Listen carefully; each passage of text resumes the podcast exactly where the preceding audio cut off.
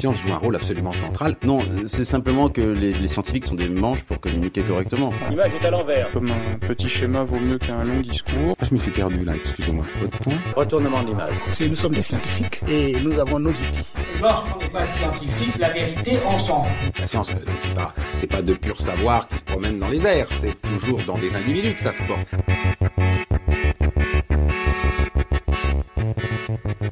Vous êtes sur LGFM 93.1 à l'écoute de Recherche en cours. Bienvenue à vous. Recherche en cours, une émission présentée par Jean-Marc Galland, Marie-Catherine Mera et Hélène Frouard. Bonjour à toutes les deux. Bonjour. C'est un grand chercheur, un grand professeur. C'est un grand professeur dimension internationale. Le meilleur scientifique français reconnu sur la scène internationale. Sur l'efficacité de la chloroquine sur les coronavirus, et ça vient de sortir. Donc c'est efficace sur les coronavirus. C'est probablement l'infection respiratoire la plus facile à traiter de tout, la moins. Et donc, c'est pas la peine de s'exciter. Bon, vous l'avez tous reconnu, on n'a pas trouvé mieux. Hein, il a une, blouse blanche et une barbe blanche aussi. Euh, on n'a pas trouvé mieux pour évoquer les sujets euh, du jour. Ce matin, on va parler d'intégrité scientifique avec nos trois invités.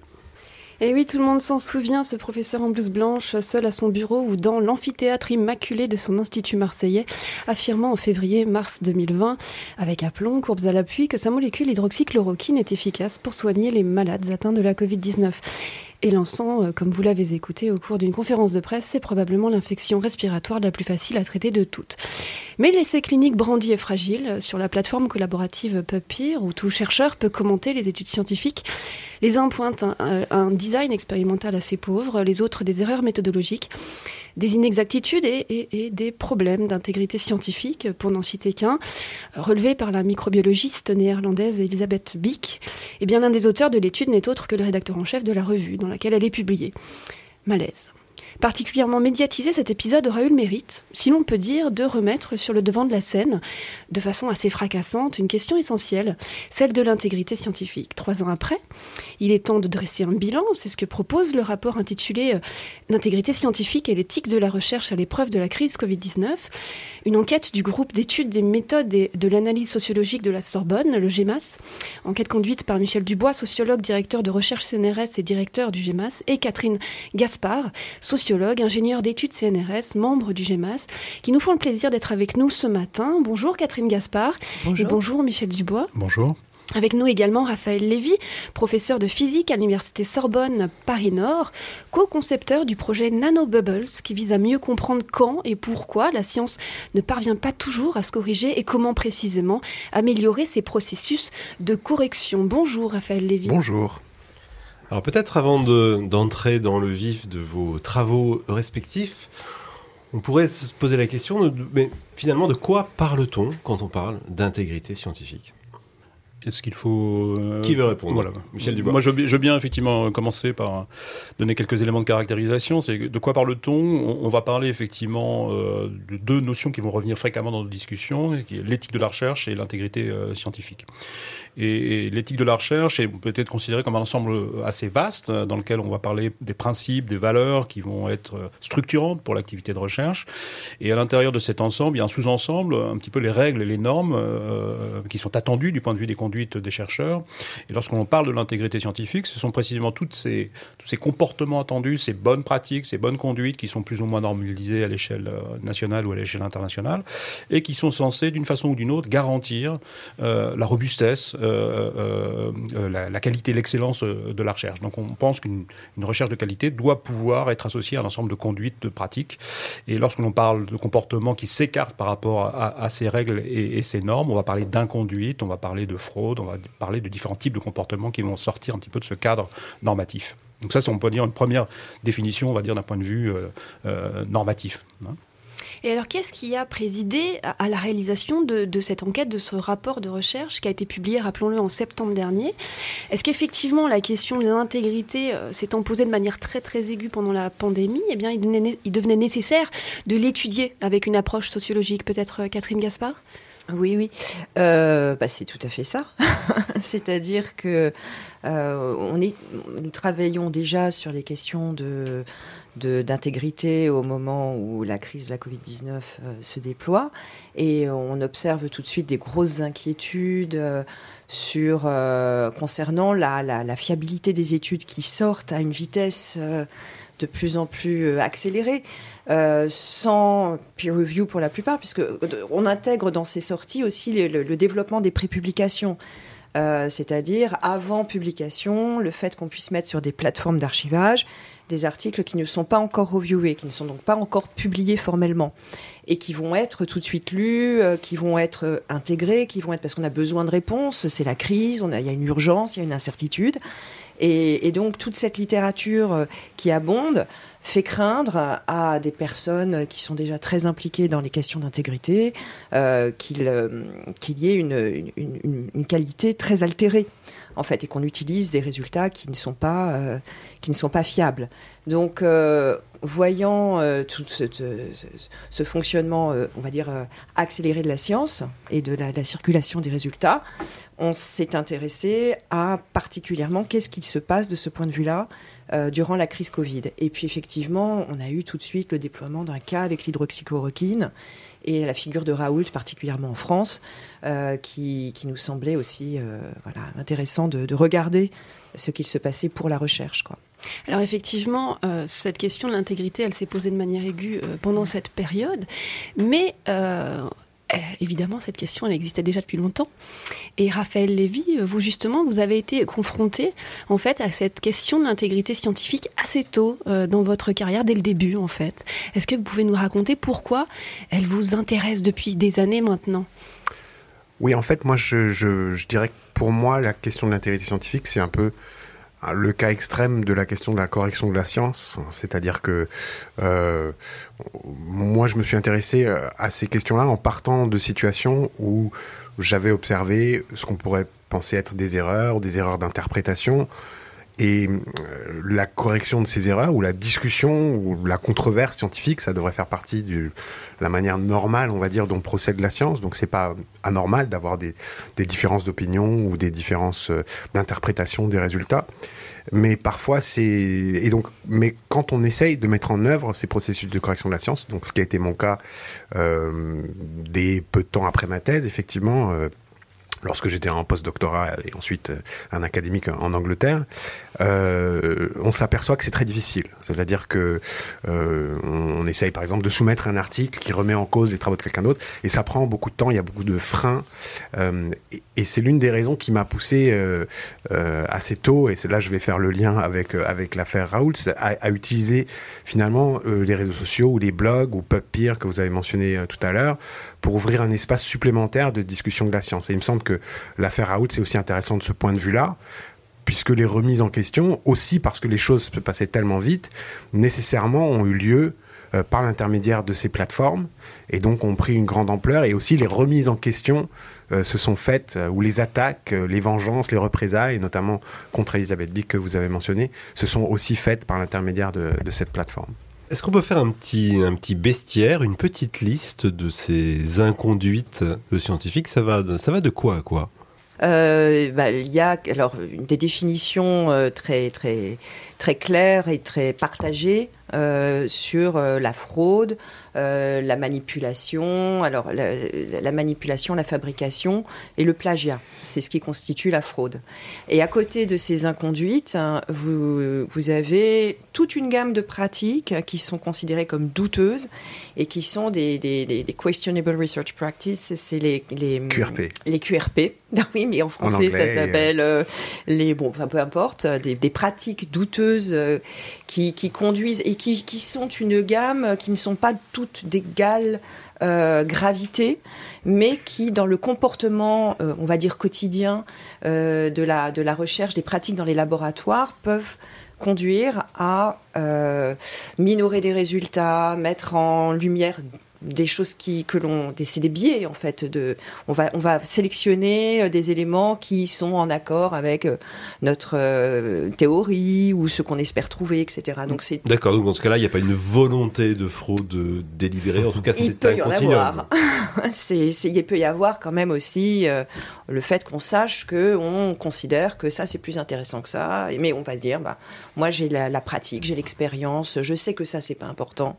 Donc on sait qu'on qu'on est qu'on élimine quelques, quelques données, par exemple, pour mettre en lumière d'autres éléments, mais on considère que c'est pas grave.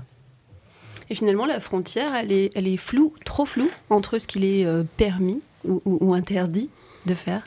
Oui, je dirais que c'est une négociation permanente euh, et, la frontière, la, ligne de démarcation quelque part se déplace régulièrement, euh, même si euh, un certain nombre de cadres sont établis. On voit bien que sur beaucoup de sujets, c'est quelque chose qui doit être discuté au cas par cas. ce que, vous mentionnez, je voudrais juste revenir sur un point par rapport à ce que vous disiez tout à l'heure. Effectivement, la, la question de l'intégrité est une question assez ancienne, mais il faut être quand même conscient que sa prise en charge institutionnelle est, est relativement récente. et il faut se rappeler, par exemple, que la première première délégation à l'intégrité scientifique date de 1999 euh, à l'INSERM. Il faut se rappeler que euh, la création de l'Office, l'Office français de l'intégrité scientifique, c'est 2017. Euh, il faut se rappeler que la création de la mission pour l'intégrité au CNRS, c'est 2018. Donc, grosso modo, nous sommes vraiment dans, dans une période de, de, montée en puissance de l'intégrité du point de vue institutionnel. Tous les instituts maintenant ont euh, leur... Euh... La plupart des établissements de recherche maintenant sont équipés effectivement d'un référent ou d'une mission à l'intégrité scientifique. Et il y a après un un enjeu de normalisation euh, entre les différents établissements euh, également par rapport à ça, sachant que chaque établissement a ses propres problèmes, bien entendu, en fonction de ses missions de recherche et de ses objets de recherche. Ça, c'est un point sur lequel il faut, j'insiste, on insiste régulièrement, c'est-à-dire effectivement, la question d'intégrité est une question complètement transverse, mais la façon dont cette question s'incarne du point de vue des habitements de recherche, mais également du point de vue des chercheurs, mais également des ingénieurs, des techniciens.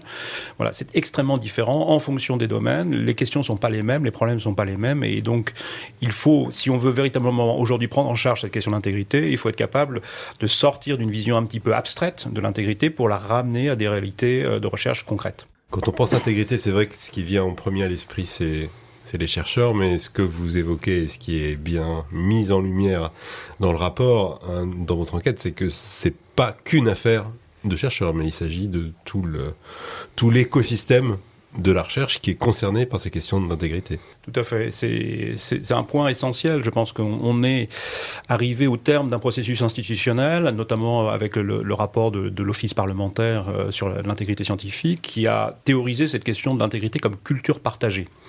Et c'est vrai qu'un des objectifs de notre enquête, c'était de savoir dans quelle mesure cette culture est réellement partagée. Et, ce que l'on met en évidence dans, notre enquête, qui a été fait sur un, panel du, personnel CNRS, qui intègre des ingénieurs, des techniciens, des chercheurs de différents statuts, de différents niveaux d'expérience, c'est que cette culture partagée, elle n'est partagée que pour un nombre très limité euh, de nos répondants. Euh, et on a des disparités très très fortes euh, entre ingénieurs, techniciens, assistants ingénieurs, chercheurs, chargés de recherche ou directeurs de recherche. Donc aujourd'hui, on a un véritable enjeu, si on veut sortir d'un discours qui est un discours important, il faut tenir ce discours sur l'importance de l'intégrité, mais il faut être capable également de saisir les variétés de familiarité avec l'intégrité, de saisir les enjeux à l'échelle des comportements. Il faut revenir précisément à, ces différences entre les différents personnels de la recherche. Et effectivement, vous avez raison de dire que ça concerne tout le monde. C'est-à-dire qu'un ingénieur n'est pas moins concerné qu'un chercheur, pas moins qu'un technicien, un gestionnaire de laboratoire qui gère des fonds, euh, fondamentalement des enjeux également d'éthique et d'intégrité qui, sont, qui doivent être présents également dans la façon dont on, dont on travaille tous les jours. Donc il y a sans doute, à mon sens, une fixation un petit peu trop euh, importante sur la figure du chercheur qui masque euh, finalement la diversité des métiers de la recherche et il faut revenir à cette diversité des métiers de la recherche. Alors vous parlez de, de culture partagée, de valeurs euh, partagées. Justement, Hélène, vous nous avez proposé une, une petite euh, chronique sur ces, euh, sur ces questions des, euh, des valeurs. Oui, euh, vous allez certainement évoquer un certain nombre de pistes euh, qui expliquent euh, ces problèmes d'inconduite scientifique, mais quand on parle des valeurs, je voudrais pour ma part euh, évoquer ce que j'appellerais un peu la piste Jiminy Cricket du nom du petit grillon qui sert de conscience à Pinocchio. Euh, L'idée ne vient pas de moi, elle apparaît sous la plume de deux chercheurs suisses en bioéthique, euh, Priya Satalkar et David Shaw. Et ils ne parlent pas de Jiminy Cricket, mais c'est l'esprit général euh, de leurs résultats. Donc ils ont interrogé 33 collègues suisses qui travaillent dans le domaine biomédical et leur ont demandé comment ils avaient acquis leur notion de l'intégrité scientifique et des bonnes pratiques, dont vous nous montrez qu'elles sont tout à fait indispensables, évidemment. Les réponses ont été publiées dans diverses études, et notamment dans le BMC Medical Ethics en 2019. Alors, je trouve ça très intéressant de regarder quelles sont les réponses de ces euh, scientifiques, comment est-ce qu'ils développent ces notions indispensables de bonne pratique et d'intégrité? Ils évoquent plusieurs facteurs. Par exemple, l'importance des personnes qu'ils ont croisées au début de leur carrière, notamment leurs mentors, pardon, ou bien les attitudes et les pratiques qui règnent dans les laboratoires où ils ont fait leurs premières armes et on rejoint un peu euh, le cas euh, Raphaël Lévy que vous évoquiez pour vous. Et euh, qu'ils aient été témoins de pratiques exemplaires ou au contraire de dérives, dans tous les cas, ça les a amenés à se poser des questions et à réfléchir. Ces chercheurs citent aussi les formations à l'éthique, qui sont aujourd'hui devenues, je crois, euh, en tout cas en France obligatoires, euh, en tout cas très répandues. À leurs yeux, ces formations sont très utiles car elles permettent de sensibiliser à l'éthique et à l'intégrité scientifique et d'éclairer sur les règles existantes. Je précise qu'au moment des entretiens, seulement un tiers avait suivi euh, ces formations puisque les interviews se sont faites entre 2016 et 2018 et qu'à l'époque en Suisse, je ne sais pas si ça a changé, elles n'étaient pas obligatoires. Mais, et c'est là ce que j'ai trouvé le plus intéressant, une partie de ces chercheurs estiment que les formations à l'intégrité scientifique ne marchent que si on a déjà en soi des valeurs d'honnêteté, d'équité et de vérité. Comme le dit l'un d'eux, un chercheur en milieu de carrière, si vous êtes le genre de personne qui va complètement fabriquer des données, aucune formation ne pourra vous persuader de ne pas le faire. Une de ses collègues précise Si je fais quelque chose de mal, je me sens mal. Si je trichais au labo, j'aurais vraiment très mauvaise conscience et ça se verrait, je ne peux pas le cacher. Comme le résume un troisième interviewé, vous pouvez formellement parler de ce qu'est la conduite scientifique, le plagiat, oui c'est vrai, vous pouvez formellement en parler, mais ne pas le faire, ça vient d'une innere Haltung, d'une attitude intérieure. Pour une partie de ces scientifiques, le sens moral qui les protège d'un manquement aux règles, c'est une valeur acquise non pas durant leur carrière de chercheur, ni même à la fac, quand ils y arrivent, mais dès leur plus jeune âge. Et près de la moitié d'entre eux parlent de leurs parents, de leur instituteur ou de leur entraîneur sportif qui leur ont inculqué ces valeurs indispensables pour une recherche intègre et de qualité. Bref, est-ce que l'intégrité scientifique s'apprendrait à l'école primaire Vous aviez connaissance les uns et les autres de ces euh, travaux euh? Alors, pas, ce- Pas ce- cette recherche spécifique, mais effectivement, il y a beaucoup de travaux euh, qui essayent plus ou moins de, de suivre cette formation de la culture de l'intégrité scientifique à différentes échelles. Euh, et, et cette réflexion sur euh, le background, on pourra dire relationnel ou, ou- ou culturel, qui est associé effectivement à l'exercice d'un intègre de, de- de la recherche, effectivement, est un- une figure assez classique de, de ces travaux.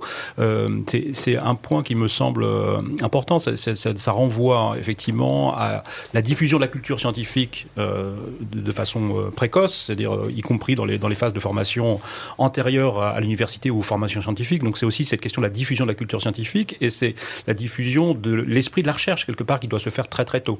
Alors je ne sais pas s'il y a des études qui remontent aussitôt jusqu'à la petite enfance en socialisation primaire, comme on dirait en sociologie, mais c'est évident que c'est un élément de formation des esprits assez important et- et il n'y a pas de raison effectivement que ça soit écarté du point de vue de ces travaux, c'est important.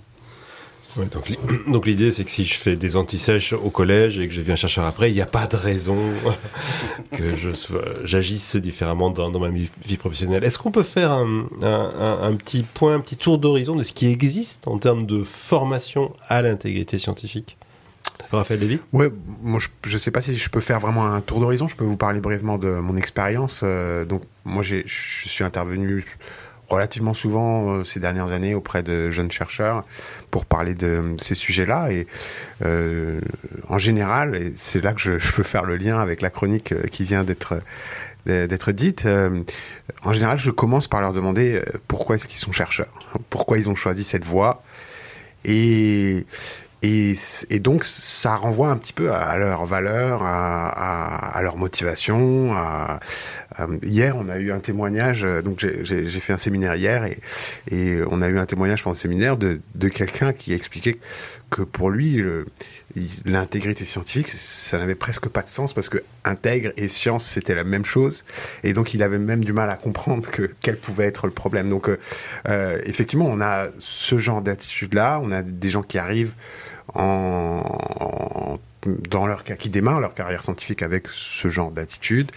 Et, euh, et, après, oui, pour revenir vraiment à la question de la formation, euh, ensuite, oui, il y a tout un tas de, de, de formations qui, ont, qui, ont, euh, qui sont faites. Il y a des MOOC. C'est obligatoire pour, pour, pour, pour, tous les étudiants. Je pense que ce qui est important, euh, c'est d'avoir des vraies situations, des vrais cas, de mettre les, les, les étudiants et les jeunes chercheurs euh, dans des situations où ils sont obligés de se poser la question qu'est-ce que je ferais dans cette situation-là? Et il y a de très bons outils euh, pour, euh, pour faire ça qui existent et que, que voilà, que j'ai déjà utilisés qui sont, qui, sont, qui sont bien. Catherine Gaspard? Oui, c'est juste, ça me permet de rebondir sur quelque chose que, que disait Michel tout à l'heure sur cette histoire de culture partagée. Ces formations, donc, comme vient de le dire Raphaël, sont pensées pour les doctorants. Euh, donc pour l'entrée euh, dans les métiers de la recherche, euh, dans le métier de chercheur en fait. Donc ça laisse de côté quand même un ensemble de métiers de la recherche. La recherche c'est collaboratif, il y a des ingénieurs, il y a d'autres personnes, d'autres types de statuts en fait qui interviennent dans l'activité de recherche et qui ne sont pas concernés par ces formations. Voilà, donc c'est un. Donc je ne fais pas véritablement un tour d'horizon, mais je, je, je, je ouais. pointe ici justement un élément de, qui est à repenser en tout cas, si on veut véritablement arriver à une diffusion euh, de cette culture partagée de l'intégrité. Et euh, un autre élément par rapport à la chronique qui était présentée juste avant, euh, donc Michel disait que c'était euh, très intéressant de réfléchir à la socialisation primaire, mais il faut voir aussi que la science, et c'est ça qui est visé en, privilégiant l'entrée dans les métiers par le doctorat de ces formations, c'est aussi l'acquisition de normes professionnelles.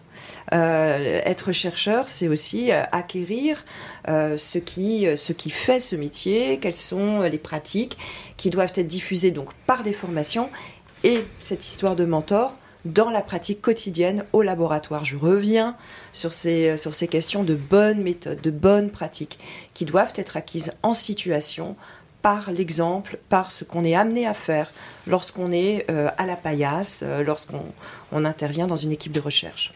Raphaël Lévy. Ouais, je voulais juste rajouter parce que tu disais très bien, euh, donc en se focalisant sur les jeunes chercheurs, on, on exclut les autres métiers de la recherche, mais on exclut aussi les mentors. Et, et, donc, euh, je pense que donc dans, dans, certaines universités où il y a eu des gros problèmes d'intégrité scientifique, euh, l'une des approches, c'est aussi d'avoir une réflexion qui, qui, inclut finalement tout l'environnement de recherche, tous les chercheurs, y compris ceux qui sont déjà établis, qui ont déjà beaucoup d'expérience, pour réfléchir ensemble euh, à, à ce qu'on peut faire pour, pour améliorer nos pratiques, etc.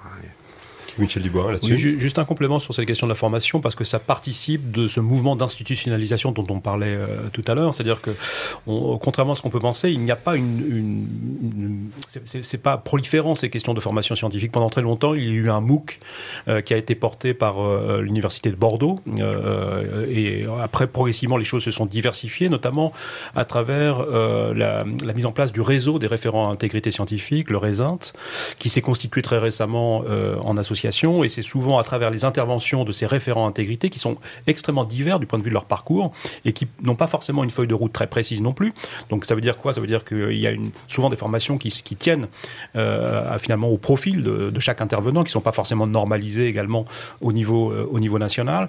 Et donc tout ça se, met en place et on est encore en train de constituer finalement ce tissu de formation euh, dont le, dernier élément euh, est un élément qui est intéressant, c'est euh, cette mise en place d'un serment euh, doctoral, donc euh, cette obligation faite au, au, au, docteur au moment de la soutenance de, dénoncer euh, ce serment à l'intégrité scientifique. Et, de ce point de vue-là, en tant que sociologue, je trouve que c'est extrêmement intéressant de voir la manière dont ce serment est accueilli par la communauté scientifique. Et, c'est un accueil qui est finalement assez controversé en, réalité. Il y a beaucoup de collègues qui s'interrogent sur l'utilité de ce serment. Le, finalement, est-ce que c'est pas une façon de se défausser sur les jeunes chercheurs alors que le problème est ailleurs serait plutôt des, des, personnes qui sont déjà en place. Et est-ce qu'on n'est pas, à travers ce serment, en train finalement de, de, de jouer sur les symboles là où on ne touche pas à la réalité des pratiques? Donc je pense que ça, c'est un élément qui est à la fois de la formation, mais qui nous permet de réfléchir de façon plus générale sur la façon dont l'intégrité est saisie par chacun de nos collègues. Juste pour être sûr de, n'exclure personne, euh, on a parlé de paillasse, on a parlé de blouse blanche. Est-ce que les questions de l'intégrité scientifique, elles, elles, concernent aussi les sciences humaines et sociales? Et si oui, quelle forme ça prend? Euh, oui, ça concerne les sciences humaines et sociales dans le sens. Et la, la, la, la la fraude la plus répandue en sciences humaines et sociales étant le plagiat et ce qu'on appelle l'autoplagiat aussi qui est une forme euh, de réutilisation par, euh, euh, par l'auteur, de, de, multiplication, si vous voulez, d'un de, d'un article en changeant marginalement. Alors, tout le problème est de savoir que, constitue cette marge, le changement dans un article. C'est pas si évident de savoir, vous avez découvert quelque chose, vous avez un concept, vous avez un travail, vous, avez envie de publiciser ça à travers euh, des, articles, euh, enfin il n'y a rien d'anormal à, écrire plusieurs articles sur la question. La question, c'est à quel moment vous répétez le même article, à quel moment on peut considérer que c'est le même travail qui est publié dans divers, euh, dans supports de publication? Peut-être un complément également par rapport à ça, puisque nous avons fait un travail d'enquête à l'échelle des instituts du CNRS, donc en, essayant d'isoler un petit peu également les différents instituts euh, du point de vue de leur rapport à, ces comportements qui peuvent être des formes d'inconduite. Et un résultat auquel on n'avait qu'on pas forcément anticipé, mais dans les dans les comportements ou les conduites qu'on a essayé d'étudier, notamment, il y avait cette idée euh, d'interroger les chercheurs sur leur capacité à s'adapter aux demandes de leurs financeurs. C'est pas véritablement un problème, mais on ne sait pas non plus si c'est pas non plus un problème. Enfin, on, est sur cette zone grise des comportements euh, qui, dont on, il est difficile d'évaluer le statut au regard des normes et des attentes de comportement. Mais toujours est-il que euh, c'est un des résultats inattendus de notre enquête, c'est euh, l'INSHS singularise du point de vue de la capacité des répondants à s'adapter aux demandes des financeurs. Et donc, on pourrait dire qu'il y a une forme d'opportunisme scientifique qui est relativement plus prononcée du côté des SHS. Et il est évident aussi, et ça c'est un autre élément important qu'on met en évidence dans l'enquête, c'est que les SHS ont été euh, la partie de la communauté CNRS la plus mobilisée pendant la période Covid. Et donc, pourquoi? Parce que bien sûr la crise Covid a été un moment de crise sanitaire extraordinaire, mais ça a été au moment, un moment de crise sociale euh, très important, puisque c'est précisément la dimension de relations sociales qui a été au cœur de, cœur de la crise. Et donc il y avait une logique quelque part à cette mobilisation forte de la SHS, des SHS, mais on voit qu'avec cette logique de mobilisation autour des financements euh, SHS se jouent euh, des questions d'adaptation, c'est-à-dire le design de recherche, les questions qui sont posées sont parfois calées en fonction d'une demande, et, et, ces demandes, voilà, est-ce qu'elles reposent uniquement sur des questions de priorité scientifique ou est-ce qu'il y a d'autres logiques qui sont à l'œuvre Ça, c'est autre chose. Donc là, c'est un, quelque chose d'un petit peu plus euh, euh, fin, on va dire, que cette question simplement du plagiat. Oui, jusqu'à présent, quand on a parlé de formation, par exemple, de responsabilité individuelle, de serment prêté, mais on peut se demander quand même si ça ne renvoie pas à d'autres réalités que la réalité individuelle. Est-ce qu'il faut en rester à une responsabilité individuelle? Je vais prendre un cas que je vais totalement fabriquer. pardon, qui plonge dans la réalité quotidienne. Imaginons un directeur ou une directrice de laboratoire qui doit rendre en urgence un nouveau euh, une nouvelle euh, calcul euh, statistique pour des reviewers pour un article, mais qui a en même temps un enfant malade à la maison, un grand à déposer en urgence, un doctorant qui soutient sa thèse et dont il ne peut pas ne pas faire son rapport de thèse dans l'urgence, il va se retrouver avec une pression telle que est-ce qu'il aura le temps de faire correctement son travail? Et il me semble que ces questions structurelles doivent aussi être interrogées. C'est sûr, c'est sûr que les, pressions du système peuvent, euh, peuvent euh, encourager des comportements, déviants euh, et que souhaiterait tous avoir du temps pour faire notre travail correctement. Je pense que dans ce sens-là, finalement, il n'y a rien de spécial au métier de chercheur. Peut-être que c'est une question sur l'intégrité qui finalement s'applique à, en gros, tous les domaines, plus de temps pour la recherche, moins de pression à la publication, finalement euh, euh, peut-être aussi euh, valoriser différents types d'activités sur lesquelles il y a, peut-être moins de pression et qui sont de, telle manière à ne pas encourager de type de comportement. Donc tout ça ouais, je, je, suis tout à fait d'accord. Je pense que Michel Dubois.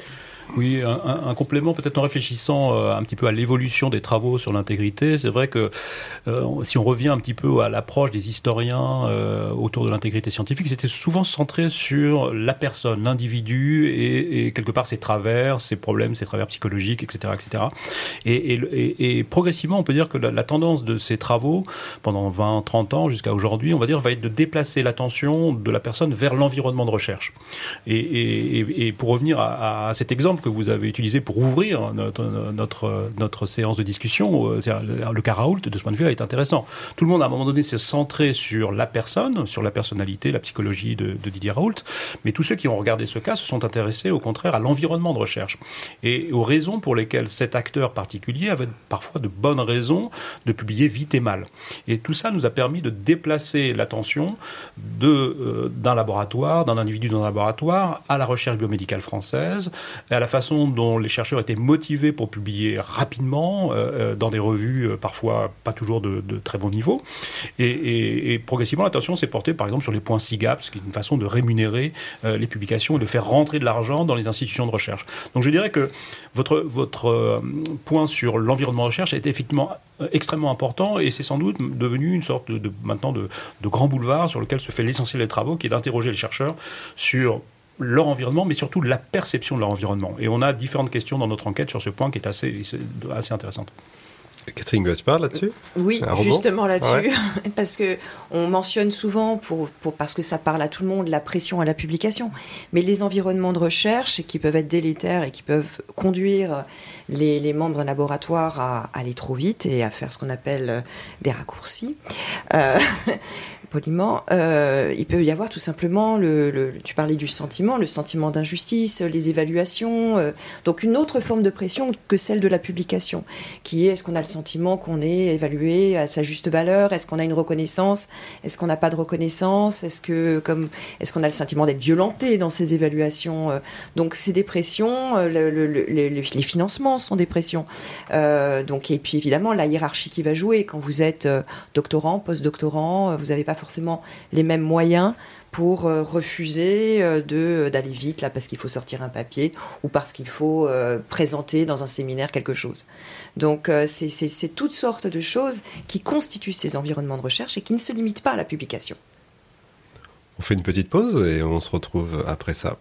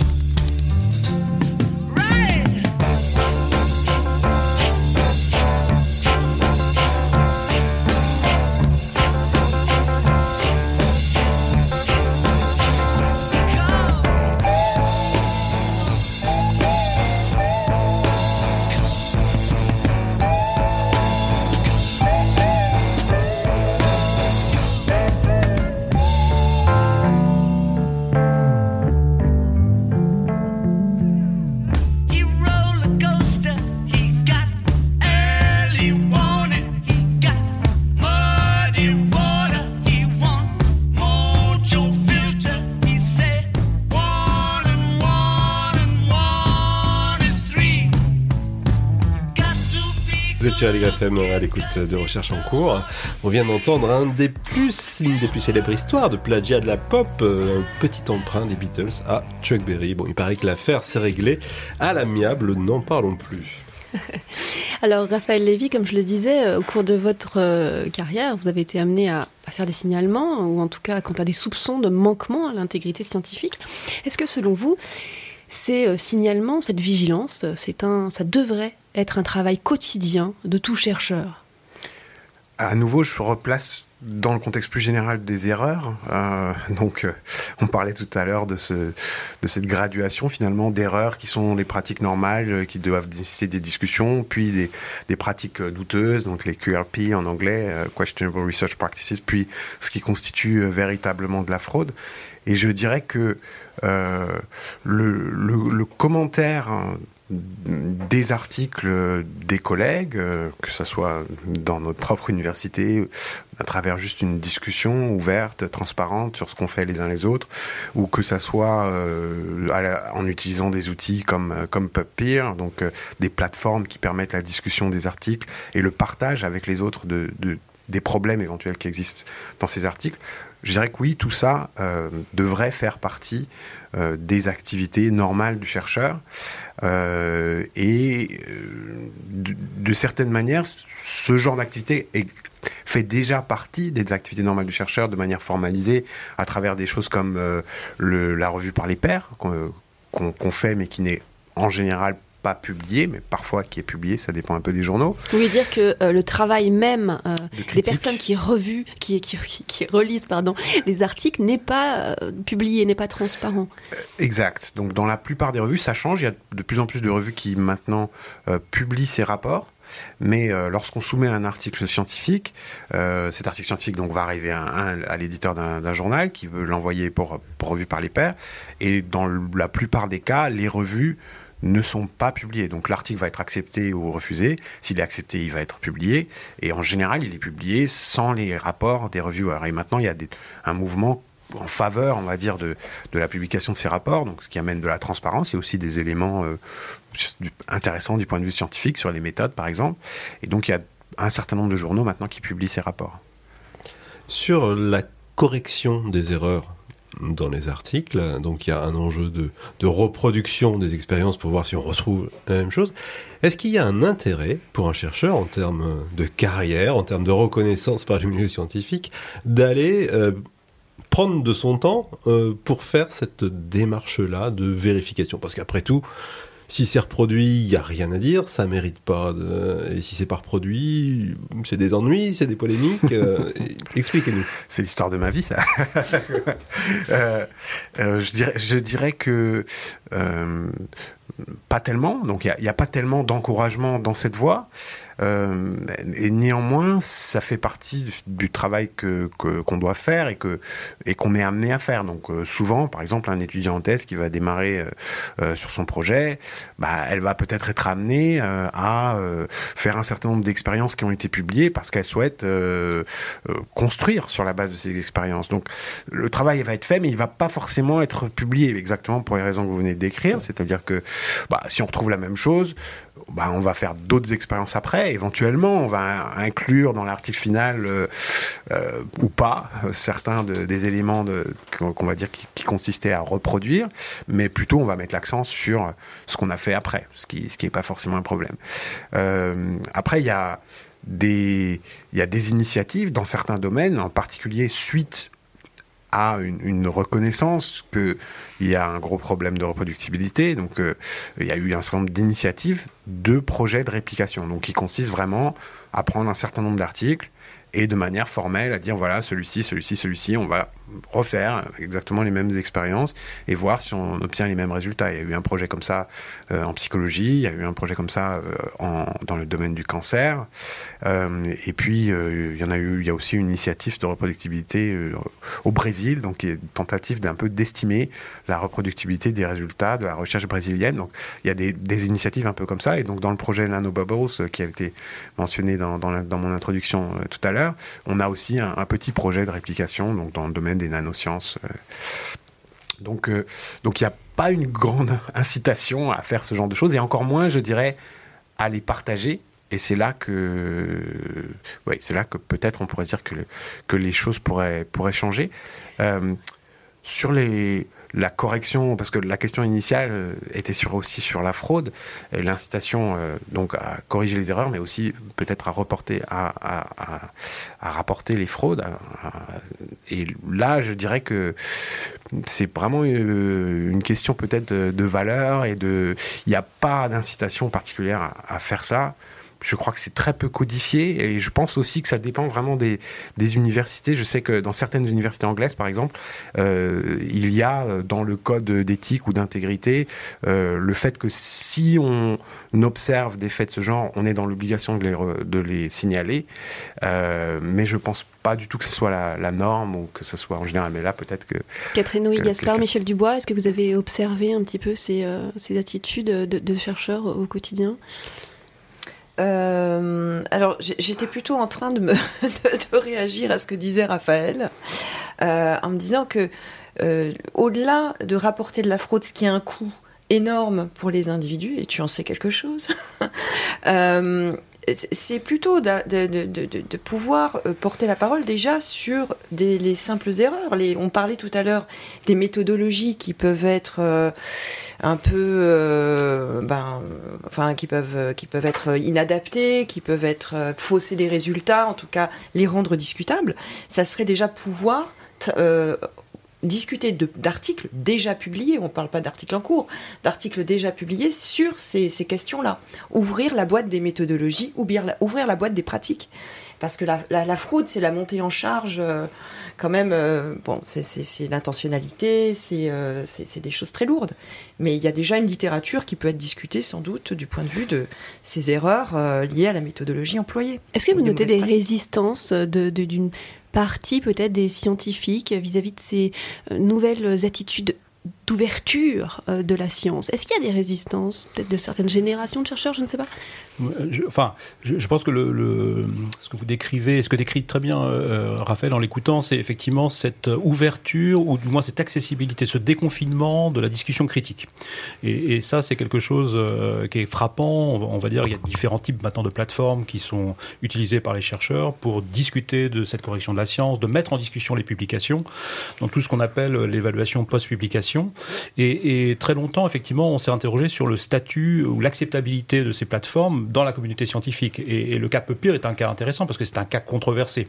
Oui, parce euh, qu'on on peut publier de façon anonyme, notamment. Je sais que ça, ça, ça a voilà. pu provoquer des résistances, enfin, des, des crispations. Et beaucoup de collègues ne souhaitaient pas euh, participer euh, ou ne souhaitaient pas intervenir sur ces, sur ces plateformes parce qu'ils n'étaient pas capables d'identifier la personne, le statut de la personne. Est-ce que c'est un père ou est-ce que ce n'est pas un père? Et c'est vrai que très souvent, l'exercice de la critique scientifique est conditionné à cette appartenance commune à, une, à, la communauté scientifique.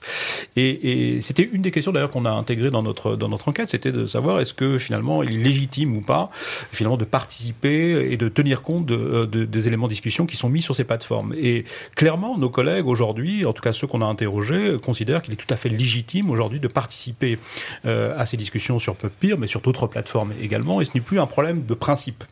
Et après se pose la question des modalités concrètes, c'est-à-dire effectivement euh, jusqu'où on peut aller, jusqu'où on porte la discussion, jusqu'à quel niveau d'engagement de, de, on se porte par rapport à ces discussions mais j'ai l'impression qu'on est sorti en tout cas d'une posture de principe en disant ces outils finalement sont ouverts, sont déconfinés, euh, on ne sait pas trop qui s'y trouve et donc on ne va pas y mettre les doigts.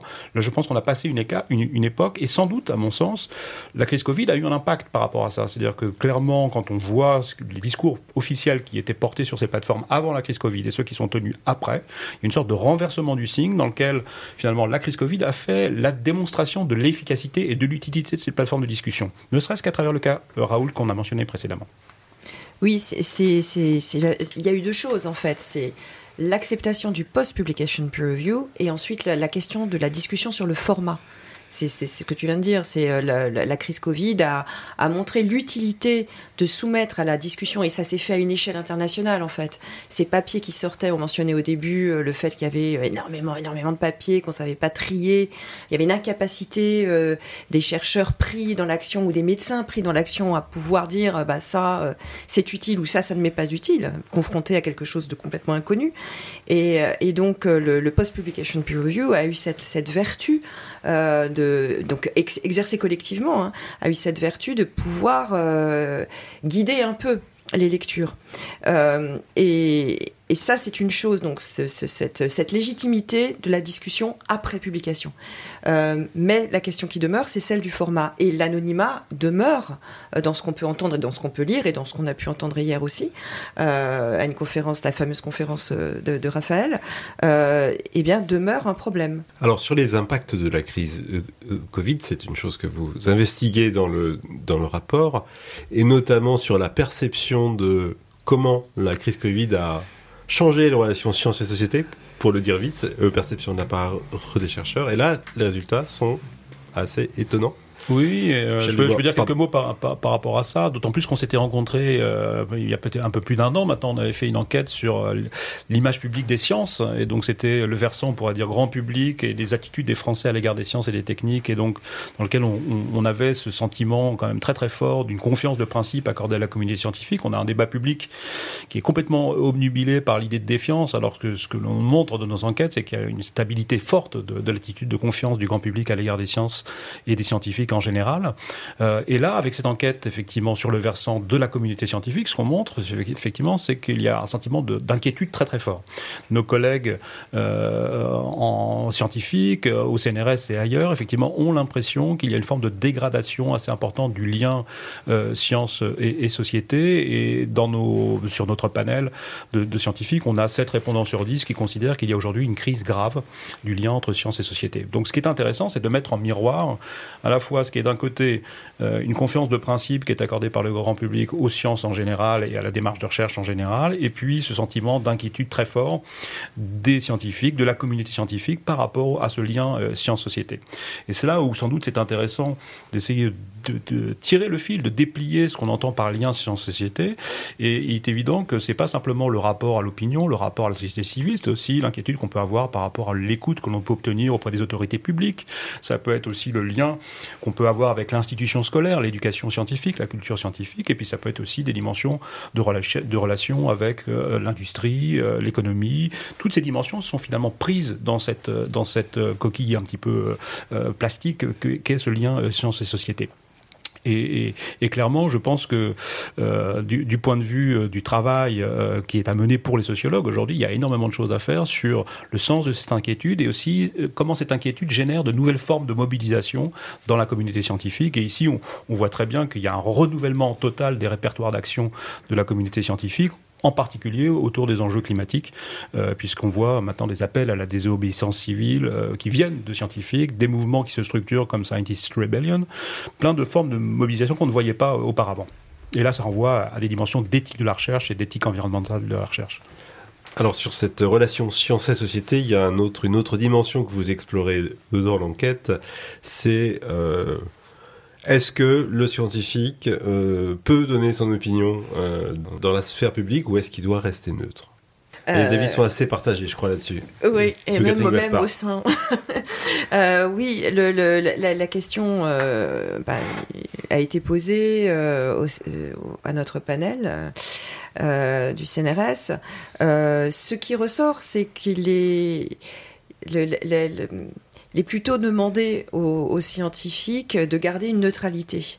Euh, la question euh, derrière, quand même, qu'on a pu, parce que nous avons réalisé des entretiens pour pouvoir construire ce questionnaire, et dans ces discussions collectives et dans les entretiens individuels qu'on a pu euh, avoir aussi, la question qui est pointée, enfin l'élément qui est pointé par les, les intervenants était intervenir, mais il faut un cadrage, c'est-à-dire quel est le format d'intervention des scientifiques dans l'espace public.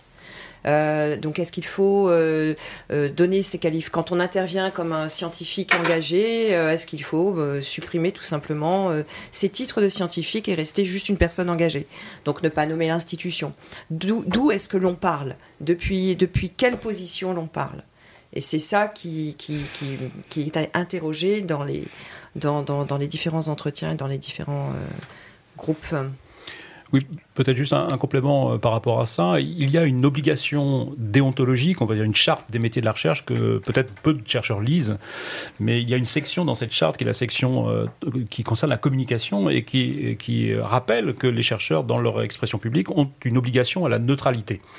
Et donc, ce qui est intéressant pour nous, c'était précisément, du point de vue de cette enquête, c'était de savoir dans quelle mesure, finalement, cette obligation, on va dire, professionnelle, était plus ou moins incarnée par, par nos répondants.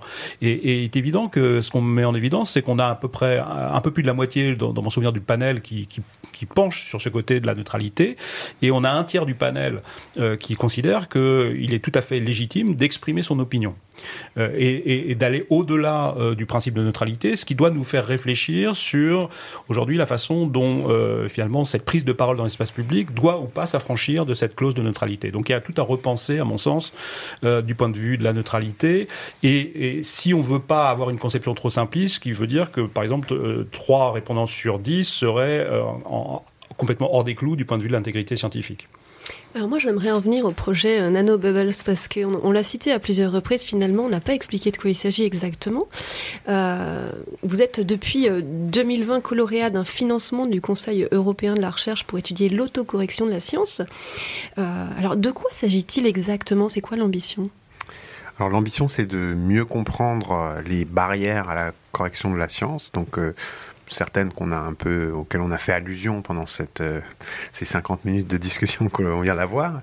Euh, donc de mieux comprendre les barrières à la correction de la science. En pratique, euh, c'est un projet extrêmement interdisciplinaire, donc qui inclut des sociologues, des scientifiques dans le domaine des nanosciences.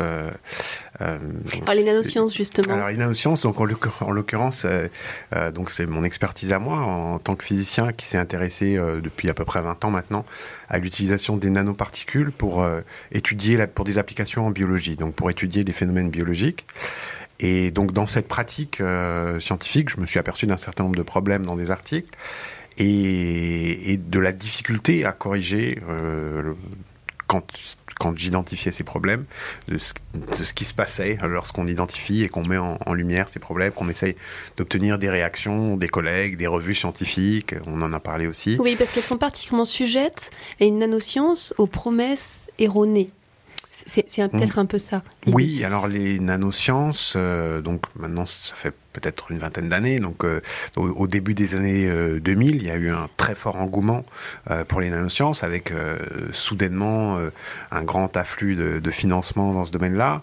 Et finalement, c'est quelque chose qu'on peut faire des parallèles avec d'autres domaines, l'intelligence artificielle, par exemple, et, et, bien d'autres, où, où, soudainement il y a un très fort engouement et donc de très fortes promesses.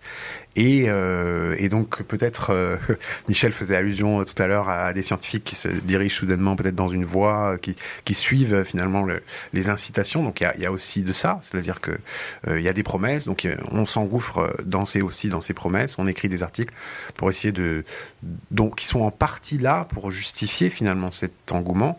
Et donc ça peut ça peut aboutir à des erreurs, des fraudes, des exagérations. À nouveau, on a un peu toute une gamme de choses. Et finalement, à un tel point, en tout cas de mon point de vue, euh, que ça peut aboutir à vraiment une distorsion de, euh, notre compréhension des phénomènes. Euh, et donc l'une des choses qu'on essaie de faire dans NanoBubbles, c'est finalement à travers la post-publication peer review, donc l'analyse des articles après publication, aussi en utilisant, on n'en a pas vraiment parlé encore, mais des outils d'analyse de texte à grande échelle pour essayer de, de suivre, puisque avec la publication scientifique euh, de nos jours, on a affaire à un, monstre euh, avec des, des, des, des, nombres d'articles faramineux. Donc pour essayer de comprendre comment l'information circule dans ce paysage, comment certaines idées sont amplifiées ou au contraire euh, contrées, si ça arrive de temps en temps. Donc, donc on, dans le projet NanoBabel, on essaye de, suivre tout ça avec une approche extrêmement multidisciplinaire. Et donc ça inclut aussi un projet de, de réplique euh, d'expérience, donc un volet aussi expérimental dans le domaine des nanosciences. Alors vous parlez d'outils, euh, d'outils donc d'outils automatiques en fait, hein, de détection d'erreurs, notamment votre collègue Guillaume Cabanac. Hein, C'est ça, donc euh, Guillaume Cabanac à Toulouse et Cyril Labbé à Grenoble, qui sont des informaticiens qui donc utilisent des, des, programmes pour analyser le texte des articles scientifiques et identifier des des choses bizarres qui sont des, signes euh, de la présence de fraude, de l'utilisation par exemple de logiciels qui permettent d'éviter la détection du plagiat, euh, mais qui à la place euh, génèrent des expressions qui n'ont en fait aucun sens, qui peuvent être assez poétiques, mais qui n'ont pas de signification scientifique. Et, et, ce qui est intéressant dans cette affaire-là, c'est que on s'aperçoit que des articles de ce type, il y en a des milliers qui sont qui ont été publiés et donc qui sont passés le, filtre de, l'évaluation par les pairs, qui ont été acceptés dans, les journaux. Et donc on peut essayer de voir comment ça s'est passé euh, et aussi qu'est-ce qui se passe une fois qu'on signale l'existence de ces articles, combien de temps ça prend pour qu'ils soient euh, rétractés par exemple. Et Catherine Gaspard, Michel Dubois, vous observez avec attention le développement de ce type d'initiative? Oui, oui, oui, bien sûr. Tout ce qui est, euh, euh, et même Nanobubble, c'est une initiative en fait en soi et qui déploie différents, ces différents terrains. C'est très intéressant de, de, de voir ces outils. Je pense qu'effectivement, c'est intéressant d'un point de vue sociologique de réfléchir à ces mont cette montée en puissance d'un certain nombre de figures de lanceurs d'alerte, on va dire. Et, et euh, on a on a des différents types d'acteurs. Et, et, ici, on est sur avec NanoBubbles, on est sans doute sur un, un, une dimension de recherche-action qui est assez intéressante. C'est-à-dire, c'est à la fois un projet de recherche et en même temps une intervention sur le sur le domaine. Et on est sur, sur donc une sorte de figure hybride euh, et, et, qui renvoie à, à d'autres types d'acteurs, euh, à, à d'autres échelles également où on voit que des chercheurs essayent à la fois d'agir sur leur terrain et de faire de la recherche sur l'intégrité. C'est la science de la science et avec une dimension d'intervention. Euh, et donc c'est un format finalement qui, qui, est assez original et voilà, on peut, on peut espérer que ça va produire de la connaissance et agir en même temps, au même moment, sur, sur le domaine de recherche. Grand merci à tous les trois d'avoir été avec nous ce matin, Catherine Gaspard, Raphaël Lévy et Michel Dubois. On retrouvera bien sûr toutes les références sur le site de Recherche en cours. Merci. À bientôt. Merci, à bientôt. Merci. merci à vous de nous avoir suivis. Merci à Marie-Lou et Enrico à la technique, à la réalisation ce matin. Prochain Recherche en cours le 24 février. Mais d'ici là, si vous nous écoutez en direct, vous retrouverez Gilles Beaugarel, que je vois juste derrière la vitre pour Brasil Alto Astral. À bientôt.